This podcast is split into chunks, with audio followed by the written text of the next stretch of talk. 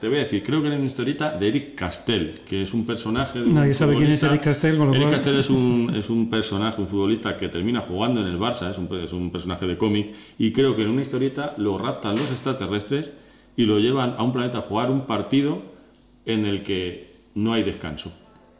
El partido se juega a los 90 Pues Eso no minutos. era de, Mortadelo. ¿Mortadelo no tiene una cosa parecida? Sí, igualito. El- esto es el ácido y los años 70, ¿eh? Esto es el ácido y los años toma la 70. rienda del programa. No, no, es que me parece fascinante esta idea. A mí no. Eh, bueno, vamos a presentarnos una vez más hasta que la gente ya nos conozca por nuestras em, timbradas voces. Eh, yo soy Juan Matrueva, a mi lado están Enio Sotanaz y José Manuel Tenorio. ¿De acuerdo? Sí, digamos que con lo de Tenorio es suficiente. Del es importante matizar lo de José Manuel. Previously, only Tenorio. Gracias, amigos.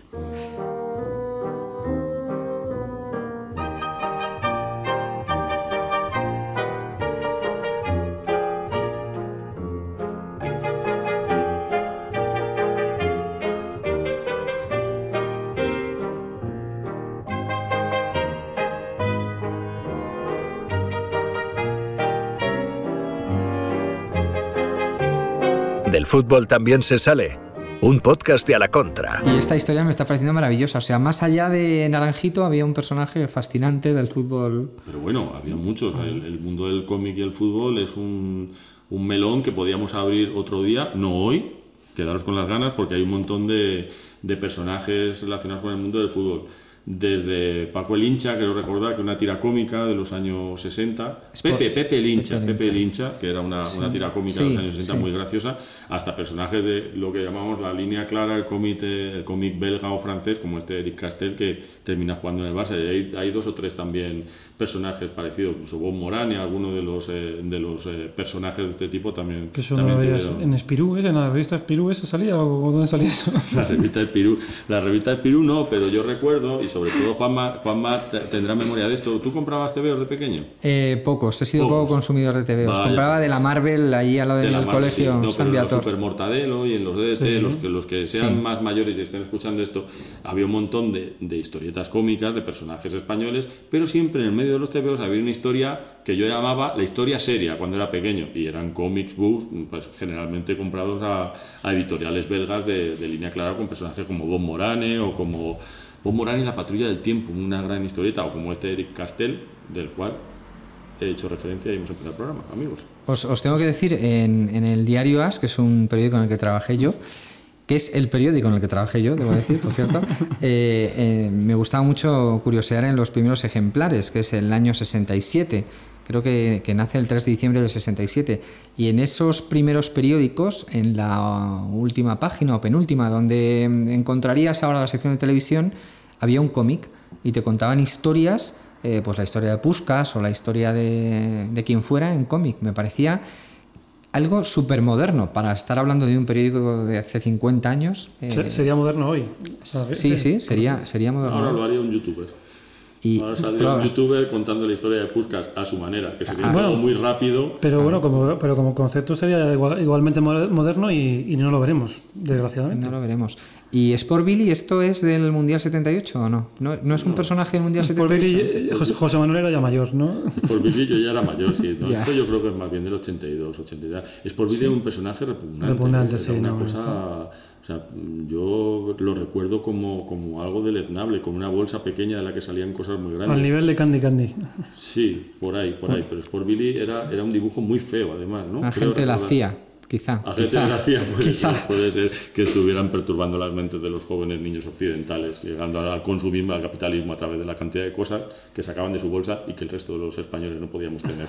Creo. A mí, a mí me. eh, escribiendo una cosa sobre el. sobre Naranjito, sobre el fenómeno Naranjito, fenómeno muy denostado en, en aquella época, pero que luego se ha convertido en un símbolo vintage, es fascinante eh, los finalistas. Eh, del, del cual sale, de- de- digamos, de esa terna, no sé, creo que fueron tres, sí, salió Naranjito elegido. Uno era Toribalón. Pero Toribalón, ese Toribalón. ¿Vosotros os creéis que eso es verdad? Yo, yo no me creo que eso, que eso fuese. O sea, que el, que el concurso fuese limpio y, y que eso llegase. o sea, que los finalistas fuesen esos. Una de las famosas co- teorías conspiratorias de Inés Satanás es Sí, sí, la sé. teoría de los dos tiradores de la muerte de Kennedy. que expuso en Naranjito fue bañado Bueno, Hombre, pero y había clarísimamente. un tercer tirador. Sí, Vamos a- estoy, o sea, me gustaría que en noviembre habláramos es de que 55 Naranjito- años años de la muerte de Kennedy. ¿eh? Ahí lo dejo. No, pero es que Naranjito solo tiene valor como, como, como símbolo vintage, porque es que eso no puede ser en serio. Te lo, te- eh, pero es que, claro, ves a los finalistas era el mejor, sin duda. Estaba Platanito también, ¿no? Había una cosa que. Había, Había, algo que era también extraterrestre. Pero Toribalón no ¿Toribalón era extraterrestre? fuera- No, ¿no? No, no, Toribalón era buenísimo, Hostia, pero claro, nunca llegó a tener la calidad gráfica de Naranjito que No, se claro. convirtió inmediatamente en un icono pop. Sí, que tiene siete dimensiones. o sea, Pero que habría que hablar también un día, ah, bueno, que puede ser hoy o cualquier otro día, sobre cómo hay veces que cosas que de repente te parecen muy feas, como Naranjito en su momento, de, de repente se convierten en fenómenos o en iconos pop que la, la cultura popular adopta como si- con, con auténtico fervor. Uno de ellos ha sido Naranjito por encima de Kobe, ¿eh? Y ojo, que Kobe era, Kobe era mucho feo, más ¿no? Kobe era feo también, Era sí. feo, pero, pero Naranjito tendrá más vigencia. pero porque Kobe venía rodeado de un álbum moderniki y Naranjito no, Naranjito no, Naranjito no engañaba a nadie. Era lo que era. no tenía, no tenía ningún tipo de pretensión. O sea, Iba a decir una, una cosa muy inconveniente Citronio y yo. mandarina, ¿no? ¿Cómo se llama. Citronio. Citronio el villano, buenísimo. Cómo, cómo todo el, el universo de los cítricos. ¿Cómo ha mejorado eso con el tiempo, eh? Sí, muy bien. Pero era un poco A una campaña anti-limón, ¿no? Esto. Estabas diciendo antes eso de cosas que, que nos, que eran indudablemente feas, que luego nos han gustado. Y te diría, no solo cosas, ¿eh? Esto, esto se podría ampliar. A humanos. ¿Eh? Y a Claro, humanos. claro, ya. Vamos a dejarlo en humanos Vale, para ser humanos. políticamente correctos, ¿verdad? Es que esto ha cambiado mucho también.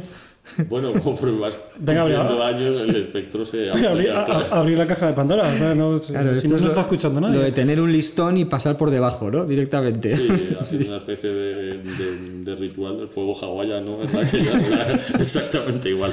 Pero el a filtro, partir de el- las 3 de la el mañana. filtro ¿cómo va? ¿Con, con- con- a partir de la edad? ¿A, a partir de, de las hechuras? ¿O cómo, cómo Mira, va el yo, filtro?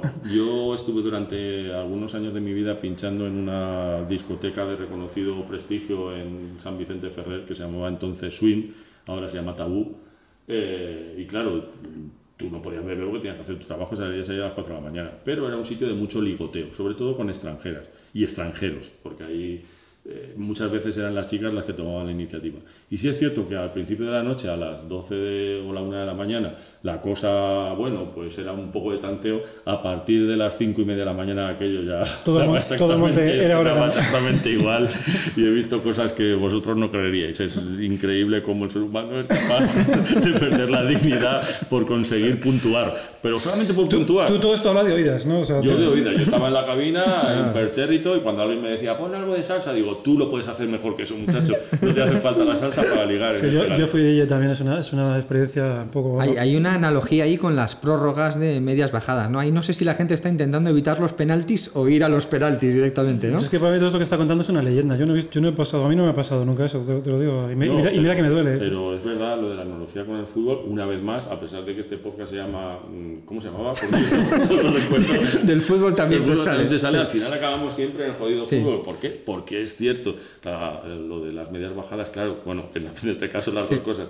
¿Por qué? Porque hay mucha gente que prefiere ir a penalti directamente, efectivamente. O sea, no quiere jugar, ¿no? No, no, no, ¿para qué? ¿Eh? ¿Para qué? ¿Estamos hablando ahora de fútbol o de...? Estamos haciendo una analogía con la de, de la vida y el, De la el vida. fútbol. Sí, el gol también. ¿Tú prefieres ir a penaltis?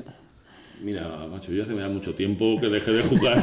Soy como, Tú eres el árbitro, yo ¿no? soy como, les- como los exárbitros de, de, de las eh, cadenas de radio que están ahí de adorno. Pues yo en ese. En ese Uy lo, que, uy, lo que ha dicho. Sí, sí, sí. sí. Uy, lo que ha dicho. Hombre, me dirás. ¿sabes? Que- Pues anda que los, anda que los exfutbolistas... Este es un complejo que tiene, que tiene el gremio de periodistas. De a- a cuanto peor le ha tratado un futbolista, luego más esfuerzo hace por contratarlo como comentarista. En serio, pero tú... Me tú parece que- una cosa tú que eres- fascinante. iba a decir, tú que has sido periodista, no, tú, tú que eres Yo que he sido. Tú que, tú tú eres periodista. ¿cómo, este cómo les- cómo eligen a los cómo, cómo eligen? O sea, porque aparte de, aparte de que sean jugadores del Real Madrid, ¿qué más qué características tienen que tener para No, ser yo- de verdad, comentaristas de Yo creo que hay un cierto síndrome de Estocolmo. Y son muchas veces, por los que he visto yo, periodistas de futbolistas que te han tratado especialmente mal, que cuando se retiran, yo no sé si el periodista por, por, por fin que quiere que le haga caso a ese personaje y, y se contratan a unos tipos que han sido verdaderamente desagradables con la prensa. Es, eh, pero no sé, debe haber algo ahí de mitomanía, de que por fin me hace caso esa persona a la que he idolatrado, pero me ha tratado mal. Ahí es... porque creen que son más interesantes de lo que son al final. Pero, Yo- yo- yo- enseguida se ve que no. Te Yo decir- casi prefiero más el, el, el, el, exjugador comentarista estilo, sin que nadie se ofenda, Rincón, No, que no, es- no, me fastidia, yo me Sí, sí, ofendo. yo, lo, yo- yo lo prefiero, yo prefiero ese tipo que se apasiona ahí, que te grita, "Pero vamos, más es una cosa con la que empatizas a, a lo que viene siendo el futbolista ilustrado, que ahí sí que no, o sea, yo qué sé, Mendieta, vamos a ver, Gaizka, ya está bien. O sea, no, o sea, no, que muy bien, ¿tú qué haces? Hay un poquito de mezcla de tecno y tal, y de música independiente. Mira, Gaizka Mendieta, o sea, eres futbolista y ya, ¿sabes? Cada uno a lo suyo, macho. Que yo no voy a darle patadas a un balón, tú a lo tuyo. No, ¿Sí o pero sobre todo, sí, pero es que no aportan, no, no aportan, iba a decir no aportan nada, no aportan mucho. O sea, de que al final acaban diciendo exactamente lo mismo que dice el que tiene al lado, solo que peor. Entonces dices, bueno, ¿y por qué tenemos que tener aquí a un jugador del Real Madrid hablando de... de- Hombre, pero yo creo que en eso del futbolista ilustrado que estamos hablando es que, claro, la diferencia con lo antiguo, bueno, tú que has trabajado de periodista y sigues trabajando. Hace años. sí. que me imagino, hombre, lo de Gaizka es broma, pero, pero imagino que ahora los futbolistas estarán un poco más preparados que antes. Esto es evidente, que hablan mucho mejor, y aunque solamente sea por la gente que les aconseja, deberían de tener un poco más de bagaje o, o por lo menos saber comportarse ante los ¿Y medios. por qué no contratan a esos entonces como comentaristas? Bueno, yo qué sé, porque todavía no se han retirado. O sea, No, es, eh, a ver, sobre- yo creo que los principales responsables del intrusismo somos los propios periodistas, pero insisto, es por la fascinación esa que genera el, el- el futbolista que ha sido estrella y mm, por alguna razón no te hacía caso, pero tú insistes en ese amor eh, platónico y lo acabas contratando para tu medio, que también me imagino que las cenas serán mucho más entretenidas con un tipo que ha jugado al fútbol que no con un colega de profesión que estarás hablando de, Y a de cualquier da cosa. la sensación, ese mito recurrente, ese mito urbano de que los, de, los jugadores de baloncesto son más cultos que los... Eso dicen, ¿eh? Yo no quiero... Yo creo que esto es un poco también más ochentero, noventero que, que actual. Mm.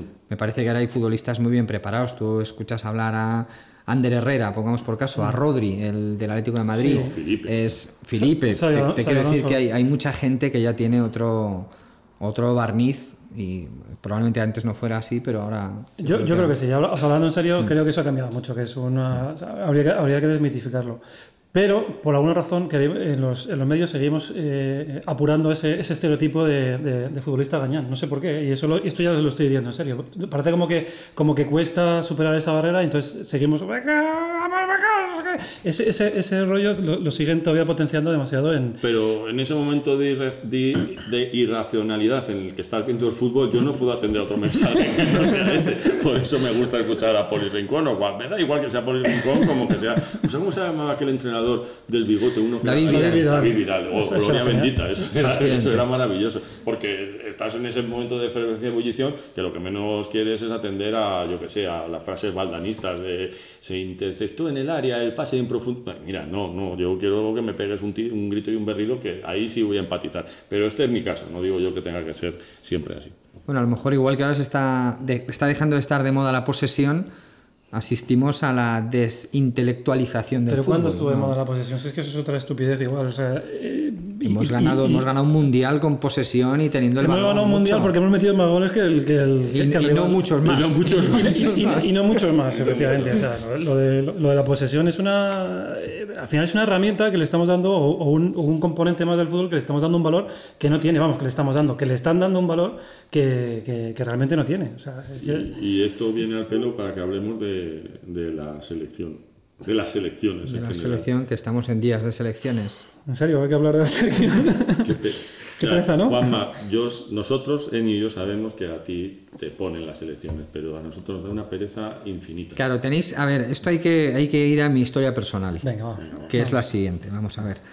Eh, a mí el Madrid precisamente bien no me trata. Entonces, una veces tiene que, que- que desahogarse y elegir un equipo y la selección estaba ahí. Entonces, mi equipo es la- el, el único que no me trata mal, porque no la frecuento, no es la selección española. ¿No te trata bien el Madrid conceptualmente o administrativamente? Pues de las dos maneras, ni conceptual ni administrativamente. Pues eso lo de conceptualmente Eh, tienes que desarrollarlo un poco más. Porque si- Eh, uf, desarrollarlo un poco más. Está, yo te Desarrollarlo digo, dos un poco más. y este se hace del Atleti. Yo creo que es- yo creo que es es del del Atleti, Atleti, sí. pero no, no, pero no lo sabe, ¿no? No lo sabe, Pero saldrá no lo del sabe. armario. saldrá del Bueno, armario. sea como fuere, yo en la selección me he encontrado con, con un equipo con el que me resultaba muy fácil ser afín. Y también os voy a decir algo. Creo que también hay una, una motivación eh, política, va a quedar muy mal, pero creo que la selección tenía demasiados enemigos por razones políticas que me hacían ser de la selección como una manera de mm, ¿De ir de cuándo estás contra- hablando por- por estoy, no, por estoy hablando, centrarme? estoy hablando de los últimos años. Estoy hablando de los años. últimos años. El hecho de que España ganara el Mundial y que la bandera española se limpiara de prejuicios políticos y saliera a la calle, a mí me resultó gratificante. Y nadie en esos días, que yo sepa, estaba eh, tocando las narices con tales o fachas, no sé qué. No eran fachas, eran tíos que estaban celebrando que la selección había ganado el Mundial. Se llegaron a poner eh, banderas en los balcones, que no tiene nada que ver con lo que ha ocurrido últimamente, pero se ponían banderas de España en los balcones, recuerdo, según España iba pasando rondas en el Mundial de, de Sudáfrica. Pues, ostras, a mí eso me parecía bonito.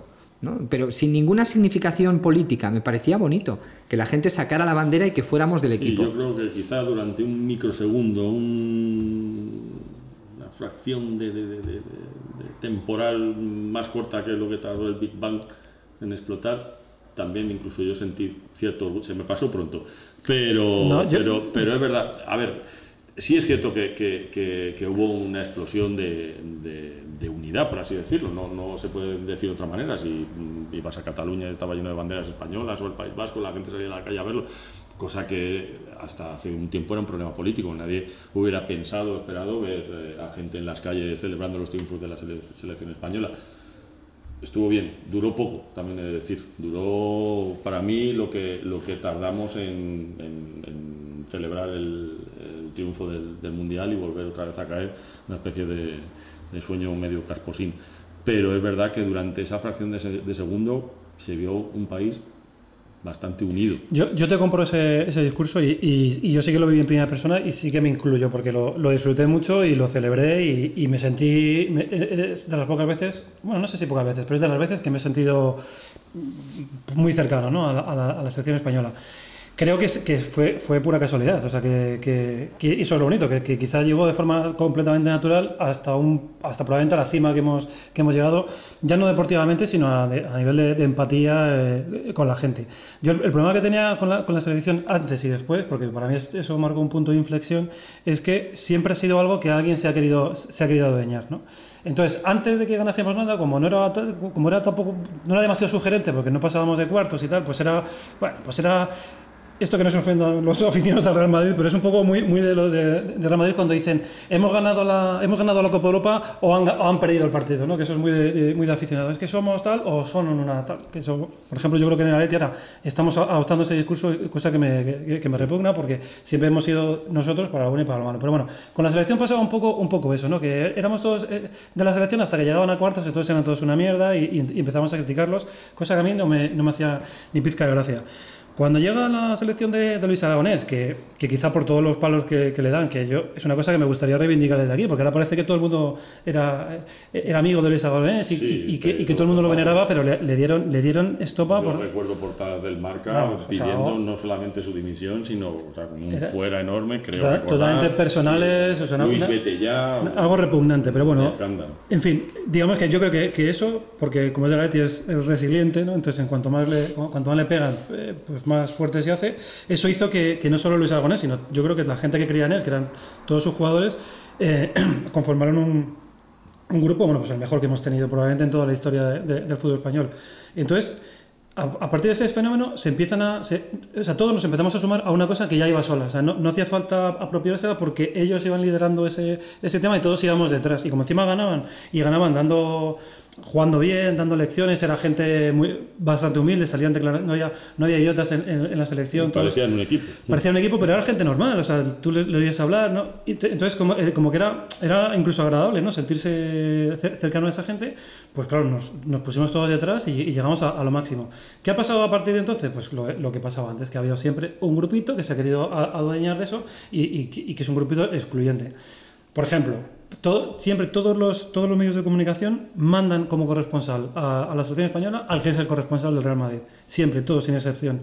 Siempre hace la crónica del- de la selección española la, persona que hace la crónica del Real Madrid. Todo siempre gira eh, en torno, y, bueno, el Madrid y meten la Barcelona un poco por, por poner una némesis para que no parezca tal, pero siempre todo, todo gira en torno a eso.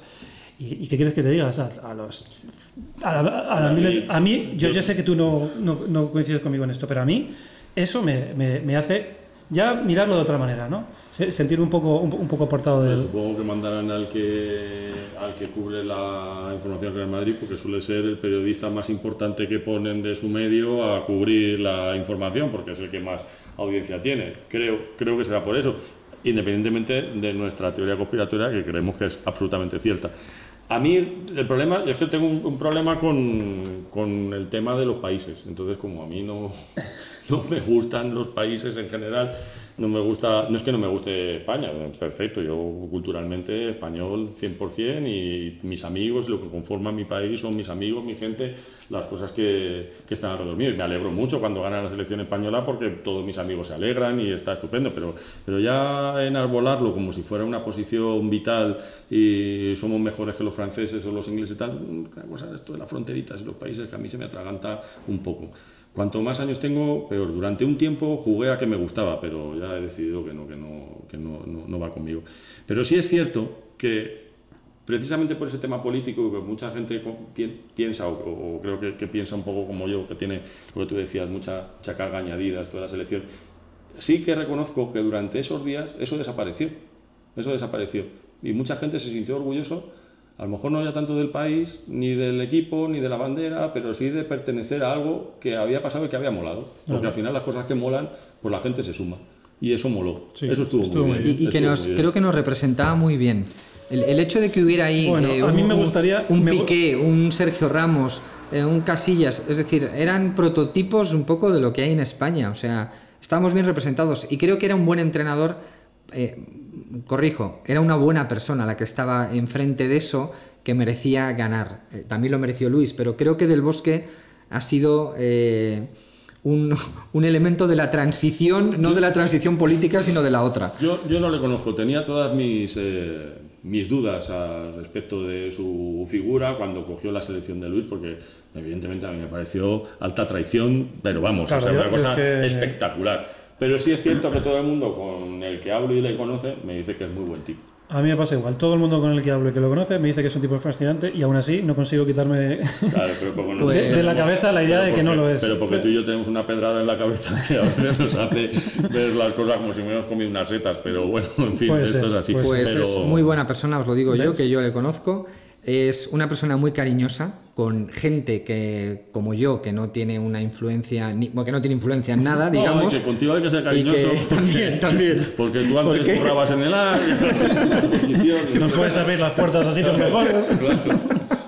Claro. Hay que ser cariñoso. ¿Y por qué he hecho a llorar rápido? Claro. A mí me pareció una buena persona. Y, y que triunfara una buena persona desmiente un poco el tópico de que hay que ser un hijo de puta para tener éxito. Mm. Un tópico muy instalado, ¿eh? En cualquier caso, sea una buena persona o no, nosotros, Enio y yo, en este caso, hacemos frente común y reivindicamos que esto se lo inventó don Luis Aragonés. Sí. Y que gracias a él y a quitarse esos lastres de tener que llevar a las figuras del momento o a lo que sea, pues la cosa funcionó y hizo que, bueno, pues que llegáramos hasta donde se llegó. Que quizá por agotamiento de la fórmula, pues esta última mundial o estas últimas. Es eh, que yo creo que, que- no que- o sea, el éxito de Luis Aragonés no fue apostar por, por como has dicho, por la posesión, ¿sabes? O, o- o hacerse de repente un, un, un sibarita de, de- de la. No sé, de esto. esto Del toque, toque. de- del toque. No, no. O sea, Luis Aragonés, además, que yo recuerdo perfectamente cómo, cómo lo explicó. Y él decía: dice, dice, llevamos un montón de años intentando imitar al equipo, o a la selección, o al movimiento futbolístico que funciona. Entonces, queremos ser como los alemanes, queremos ser como los italianos, queremos ser como los franceses. Dice, tú no puedes ser, y él decía, no puedes ser más alemán que un alemán. O sea, tú no puedes, no puedes eh, eh, ganar físicamente a un tipo que te saca tres cabezas y que pesa 7 kilos más que tú. Entonces, dice, llegó un momento en el que se planteó, de, vamos a ver, ¿qué es lo, qué es lo que mejor que tenemos y cómo podemos hacer que, que estos jueguen bien? Y dijo, y esta es la forma que esta es la forma en la que tenemos que jugar. Si tenemos bajito, pues coño, no, no cuelgue balones, vamos a jugar, vamos a jugar por abajo. Si tenemos eh, tipos que físicamente no, pues vamos a intentar que el partido no, no vaya, no tenga una carga física que lo condicione. Entonces, no es que se inventó, bueno, sí, sí, se inventó, se inventó el estilo, llegó a ese estilo de forma natural. A mí, para mí el error está en decir, no, no, nuestro estilo es este y solo puede venir el que, el que sepa jugarlo, nuestro estilo es este, no podemos renunciar al estilo, pero ¿cómo que tú no puedes renunciar al estilo? Tú primero apréndete las palabras esdrújulas y, y, y aprende a, a- a hablar bien. Y después entiende el concepto. O sea, no era el estilo por encima de todo. Yo creo. Era, Perdón, cierra, cierra, cierra, cierra, que va muy bien. no, era, es, vamos a ver dónde somos fuertes, vamos a ver cuáles son nuestros jugadores, vamos a hacer que jueguen los mejores todo el tiempo. Y eso conlleva en, en- en el estilo. Vamos, como Roger Corman. Como Roger Corman. Con Roger Corman, grandísimo director de Serie B. ¿Qué es lo que pasaba con Roger Corman? Él no decía, voy a escribir un guion y que me construyan decorados. No, él llegaba a los estudios, veía los decorados que había y decía, coño, mira, con esto puedo hacer una de romanos. Pues eso, hacía se hacía una, de ¿no? romanos, aprovechaba al máximo los Esto, recursos. esto me recuerda, perdona que te interrumpa, al, ilustro, al ilustre maestro Araujo, que es un periodista sevillano mitiquísimo, que colaboraba en, cuando yo era periodista en aquel periódico, y, y entonces tú le dejabas la maqueta, él escribía sobre la maqueta, y, y como no sabía cambiar la capitular, él se adaptaba a la capitular que hubiera de serie. Entonces, igual empezaba con una X que con una H, que con una S, le daba exactamente igual. Por no decirte que le cambiaras la capitular, el hombre se sentaba ahí. Qué grande. Ah, eso es Roger Corman puro, ¿no? Claro, Me adapto claro. a lo que hay. ¿no? Claro, Roger Corman hacía cosas maravillosas por eso, porque era capaz de sacarle partido desde a trozos de películas, yo qué sé, de documentales de la Fuerza Aérea Americana, que de repente él metía en sus películas como si estuvieran rodadas al efecto, hasta trozos de decorados que habían sido de,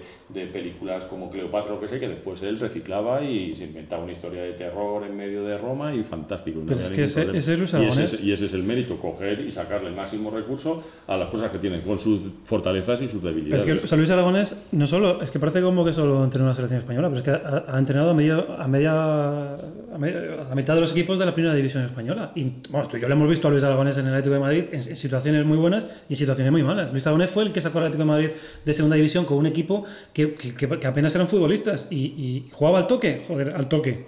Al toque, sí, al toque, al, al área contraria de- del, toque de corneta. al toque de corneta. Si Luis Aragonés hubiera sido inglés, si hubiera hecho una película de él como la de Maldito United, la de Claro, United, que efectivamente. es un- una cosa parecida. Bueno, no, no, no parecida en cuanto al personaje, pero sí en cuanto a la trayectoria. Oye, es una tipo. novela, estoy pensando. eh, no- no, eh, es una novela. Y además es una novela novelada. Te te estoy diciendo porque es una buena idea que, que podríamos hacer.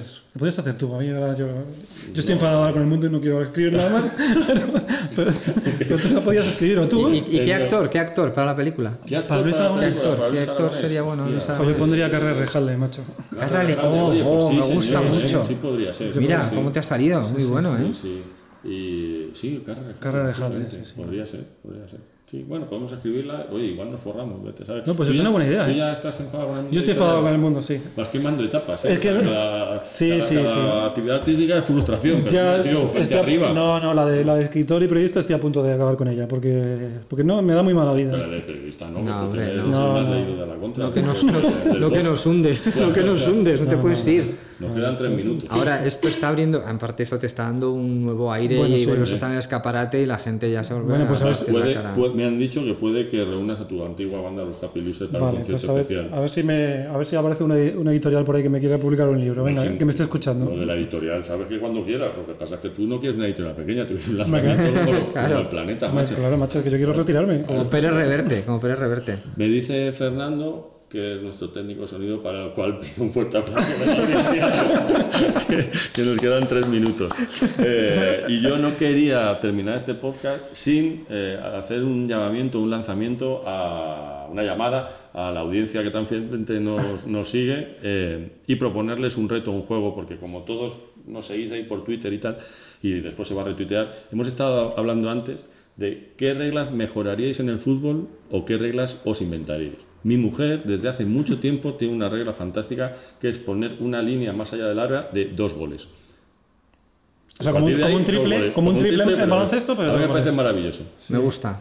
Y, y yo quiero recordar también que había en, en Estados Unidos, en el soccer americano, no había una especie de penalti que era un penalti lanzado. O sea, no con el penalti quieto, sino No, que no. Iba, iba andando con el. Con Sí, el lo que hacían era que cuando empataban, creo que era que cuando empataban los partidos, se, o sea, la tanda de desenlace para, para saber quién ganaba no eran penaltis al uso, sino que cogía al jugador y salía desde el centro del campo con el balón directamente contra el portero. O sea, iba, iba, iba avanzando así, ¿no? con el balón y el portero podía salir, o sea, como un, un uno contra uno, empezando desde el medio, desde el medio del campo. Me gusta, me gusta. El Madrid en tiempos, en las giras americanas, Bernabéu se ofrecía una prima extra si superaban un número determinado de goles, si marcaban cuatro o cinco goles. También sería una posibilidad de que eso te diera en lugar de tres puntos, que te diera cuatro. Eso ya se es decir, marcas más de cinco goles. Te dan cuatro te- puntos. Claro, aparte ahí se vuelve todo el mundo carnívoro. Ahí Como ya no rugby. hay, no hay especulación Sí, posible. en el ¿no? rugby, si, si tú quedas a, a- menos distancia de. O sea, si te ganan. Bueno, no ponerme a explicar las reglas, pero vamos, eh, eh, el equivalente al fútbol sería: si, si te ganan solo por un gol, tú también recibes un punto. Si te ganan por más de tres,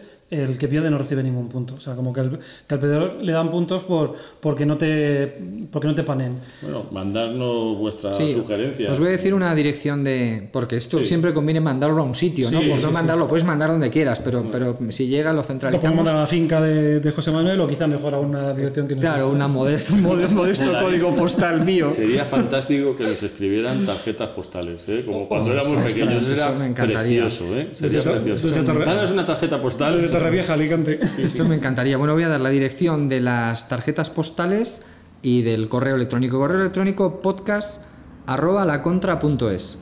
Es ¿Vale? fácil, es fácil. ¿Os parece? Vale, bien. Y que nos manden ahí lo que quieran. Y quien quiera mandarnos tarjetas postales, Marqués de Monteagudo 23 28028. Ma- Madrid. Oye, de verdad Madrid, que Madrid, sería, Madrid. sería, vamos, o sea, un auténtico subidón recibir una tarjeta. pues, qué bueno, bonito y de sería. hecho no hace falta que sea con reglas. Pueden mandarla incluso con declaraciones de amor y, Sí, o- y, y ya está. O sea, declaraciones de amor o reglas. O, o con vejaciones. igual. Decir ¿no? cuál te gusta más de los tres y ese tipo de cosas así muy teenager. Sí. Pues nada, chicos, hasta aquí hemos llegado. Muy bien. Muy bien, placer. la próxima semana más.